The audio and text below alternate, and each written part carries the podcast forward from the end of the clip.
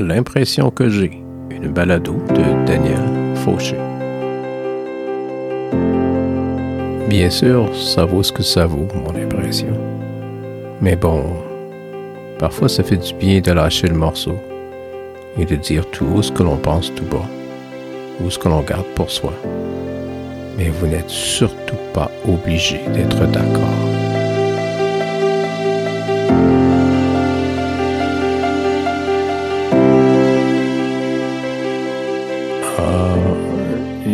L'impression que les gens que je connais, que les gens que je fréquente, au travail ou dans la vie en général, que ces gens-là, hein, beaucoup de ces gens-là, enfin, ils ne s'intéressent qu'à un nombre limité de sujets.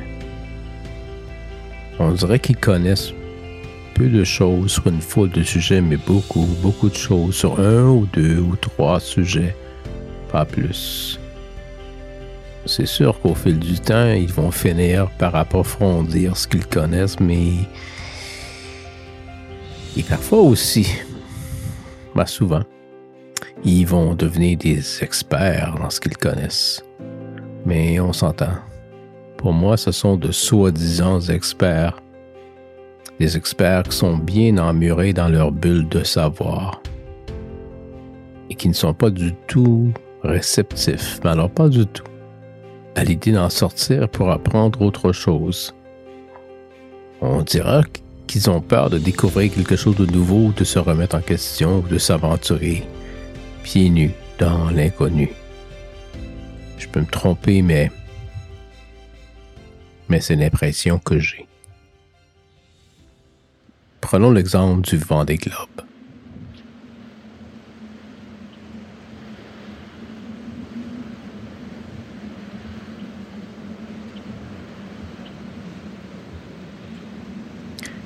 Ah, le vent des clubs. On est quoi? On est, on est en février 2021. Je crois qu'on est le 5 février 2021. Ça fait 88 jours que tous les matins, tous les jours, on fait plusieurs fois par jour. Moi, je vais sur le site du Vendée Globe puis je regarde ce qui se passe. Je suis les actualités. Je regarde des vidéos des marins, puis je me tiens au courant. Mais je suis pas sûr qu'on est beaucoup, en tout cas. Chez nous, au Canada, je suis pas convaincu qu'on est beaucoup. Tiens, l'autre jour, l'autre jour, je participais à un, WebEx dans le cadre de mon travail professionnel de responsable des imprimantes à l'Université McGill, responsable du programme YouPrint. Donc, je participais à un, WebEx sur euh, le système de, de, gestion de la flotte. Puis, euh,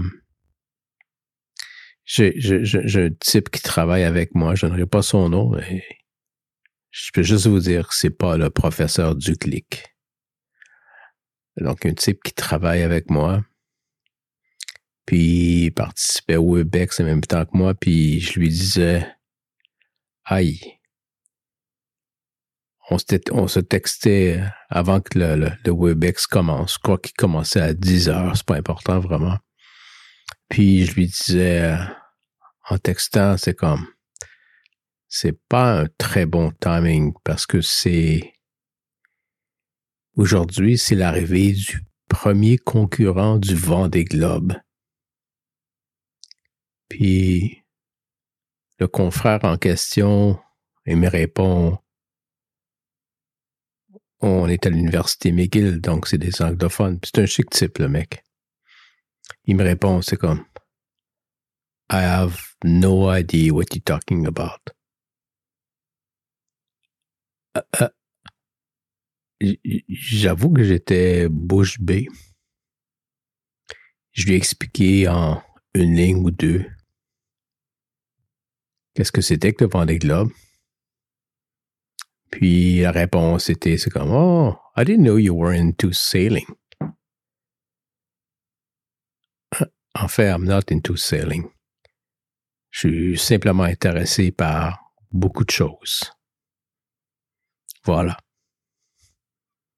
Beaucoup de sujets. Pas juste un ou deux ou trois sujets. Beaucoup de sujets. Mais ça m'impressionne toujours de voir, d'apprendre que les gens, ils savent pas c'est quoi, le Vendée Globe. Ça peut être d'autres choses, mais je trouve que l'exemple du Vendée Globe, c'est un exemple qui est patent pour moi. Les gens ne savent pas c'est quoi. Hmm. Manque de culture. Alors, c'est quoi le Vendée Globe? Le Vendée Globe, hein, c'est une course autour du monde, à la voile, en solitaire, sans assistance, sans escale.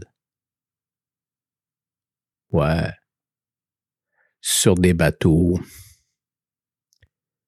qu'on appelle la classe IMOCA. Donc, c'est des bateaux très sophistiqués. Ce sont des monocoques qui mesure 18 mètres 28, donc à peu près 60 pieds, avec des mâts de 29 mètres. Ah, 29 mètres, pratiquement 100 pieds. Il y a des bateaux qui sont plus sophistiqués que d'autres. Des bateaux à dérive qui sont plus anciens. Les bateaux à foil sont plus récents. Et des hommes des femmes qui participent à ça.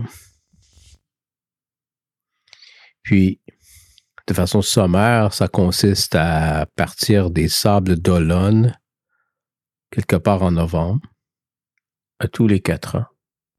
Des sables d'Olonne en, en Vendée. Vendée Globe, donc Vendée.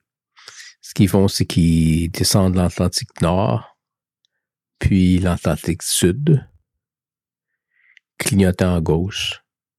Ils passent le cap de Bonne-Espérance. Ah, ils font tout droit, à peu de choses près. Ils à la voile, donc ils font pas nécessairement des tout droits. Ils longent la côte, la zone des glaces, c'est pas une côte en fait, la zone, de, la zone des glaces de l'Antarctique. Donc, en passant le cap de Bonne-Espérance, ils se ramassent dans l'océan Indien. Ils franchissent le cap des Lewin, qui est tout près de l'Australie, qui est avant l'Australie, qui est à l'ouest de l'Australie. Une fois le franchi le cap Lewin, ils sont dans le Pacifique, grande mer désertique, pendant très longtemps. Ils continuent de longer la zone des glaces, donc l'Antarctique, jusqu'au cap Horn, clignotant à gauche. Puis là, il remonte l'Atlantique Sud, l'Atlantique Nord, pour finir par arriver au point d'origine, point d'arrivée,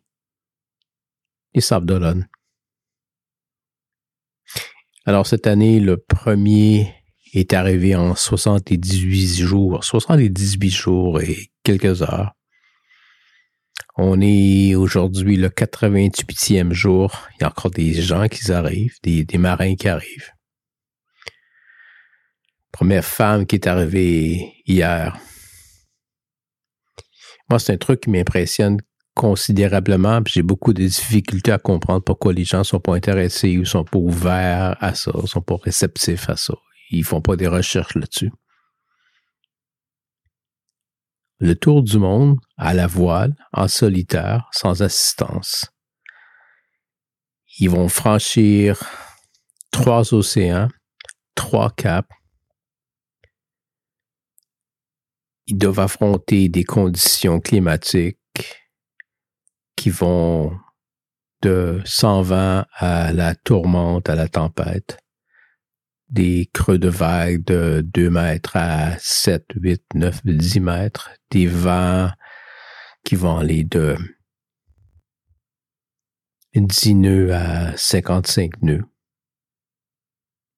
Ils doivent réparer leur voile. Ils doivent, dans tous les cas, grimper au mât pour réparer des drisses.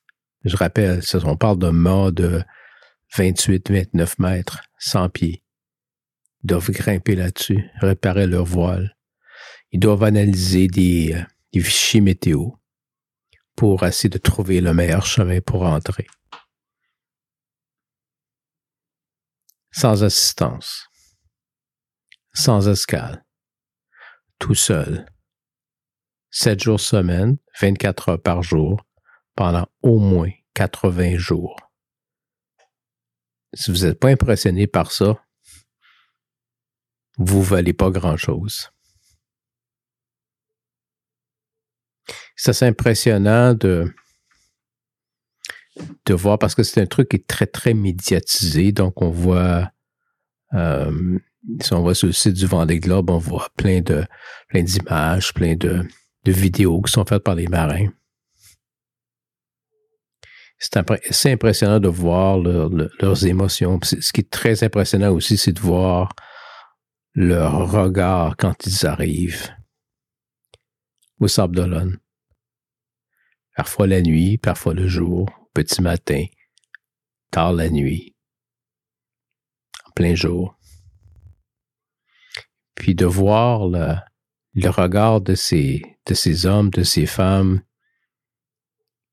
qui ont vécu des émotions absolument hallucinantes, qui sont allés au bout d'eux-mêmes, puis qu'ils ont survécu à, à cette course mythique, à, ce, à cette épopée à travers trois océans.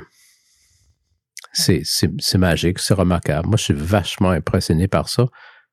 Puis, je comprends pas pourquoi les gens, ils sont pas à l'écoute de ça. Pour moi, c'est un, c'est une, c'est une question de. Les gens sont confortables dans ce qu'ils connaissent, puis ils veulent pas apprendre d'autres choses. Ils veulent pas. Euh, ils veulent pas apprendre d'autres choses. Je sais pas. Moi, moi, moi, c'est pas dans ma nature. Pour moi, c'est euh, le plus de choses qu'on puisse apprendre, tant mieux. Puis, euh, je trouve qu'on dans une époque dans laquelle on vit, l'époque de la COVID, de voir ces hommes, ces femmes affronter des choses très complexes, puis nous amener du rêve aussi. Je trouve que c'est un, c'est un message d'espoir, c'est un message de que l'être humain est capable d'affronter des choses très complexes, puis qu'on va s'en sortir. Mais j'aurais toujours mon point de départ. Pourquoi les gens ne sont pas intéressés à ça? Ça m'échappe complètement.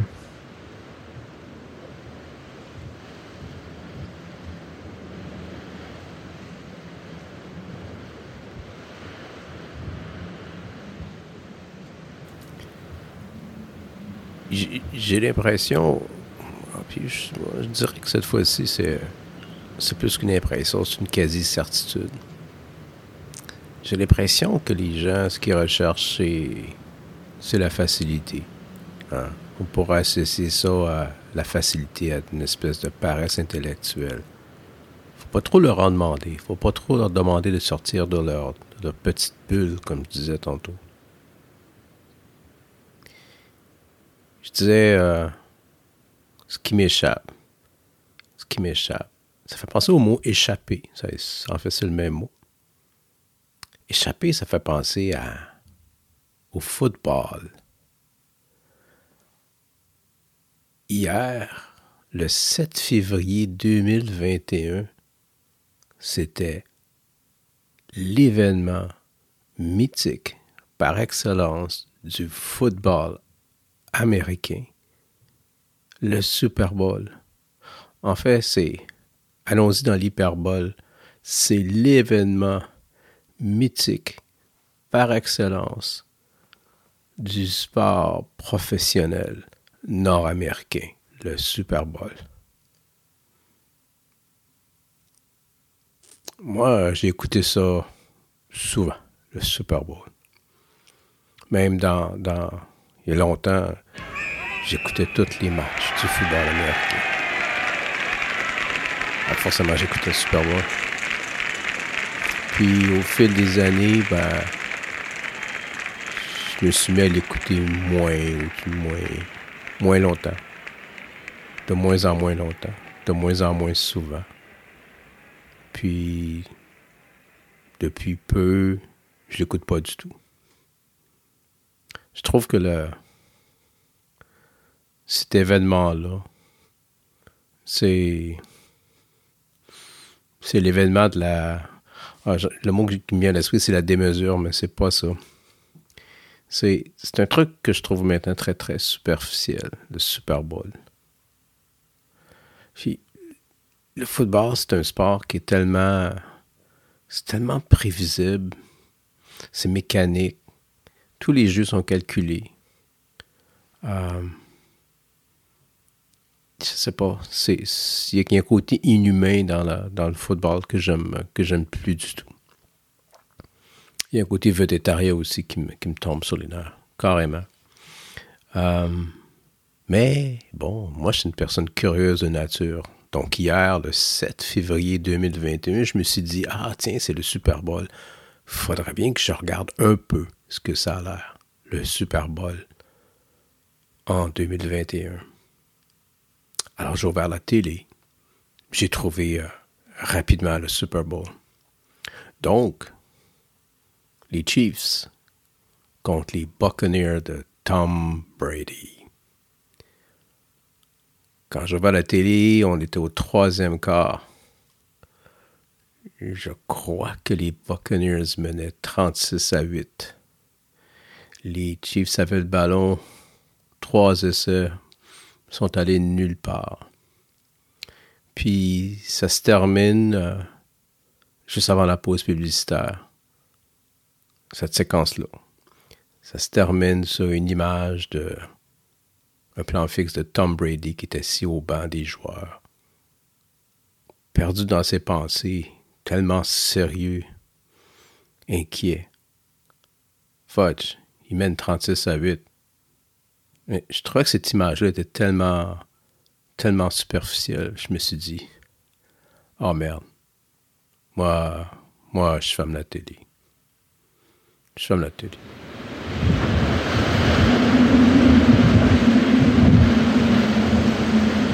Euh, par, opposition, je regardais ce matin une vidéo sur une vidéo sur le site du Vendée Globe de Samantha Davis.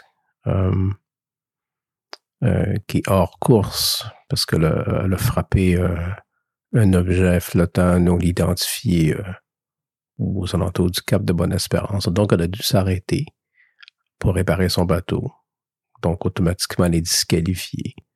elle est restée sur la touche pendant neuf jours à peu près, peut-être dix. Elle a réparé son bateau. Puis elle est repartie. Même si elle est hors course, parce que pour elle, c'était, elle a des causes humanitaires euh, qui, qui, qui véhicule avec son, avec son, son bateau durant la course. Mais pour elle, c'est important de, de compléter le, le Vendée Globe, même hors course. Donc, avec ce, ce, ce vidéo-là, euh, elle parlait de, de ce qu'il était pour affronter. Euh, elle est quand même, sont quand même, elle est quand même loin. Euh, à la hauteur du Brésil. Euh, je crois qu'elle venait de franchir l'équateur. Donc, il restait comme une dizaine de jours au moins de, de, vol, de, de, avant d'arriver à destination. Mais c'était beau de la voir, c'était beau de voir les images du bateau, puis cette espèce de courage de ah, je suis hors course, mais je continue quand même.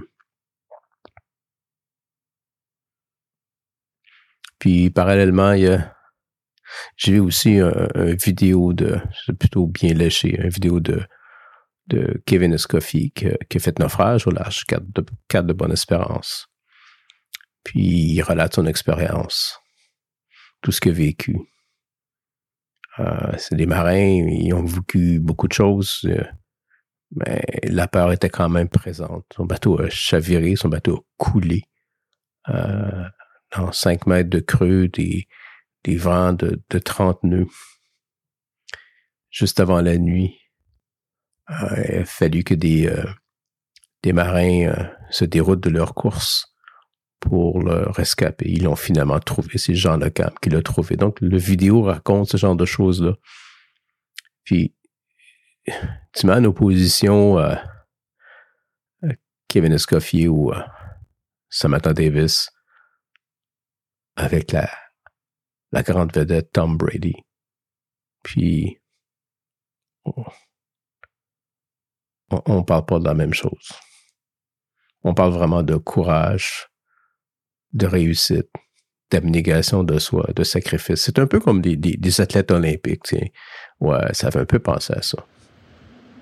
Beaucoup plus méritant que Tom Brady.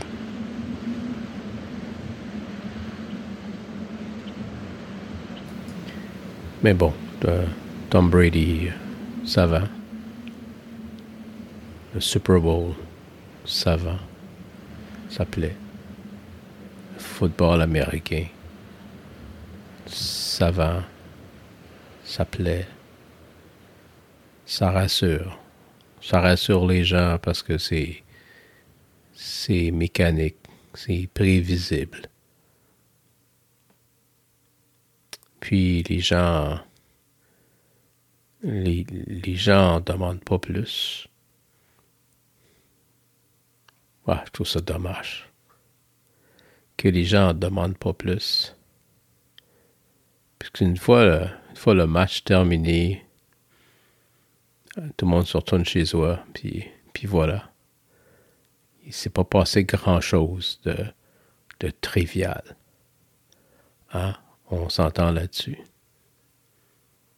Mais ça rassure. Mais moi, moi, ça m'emmerde.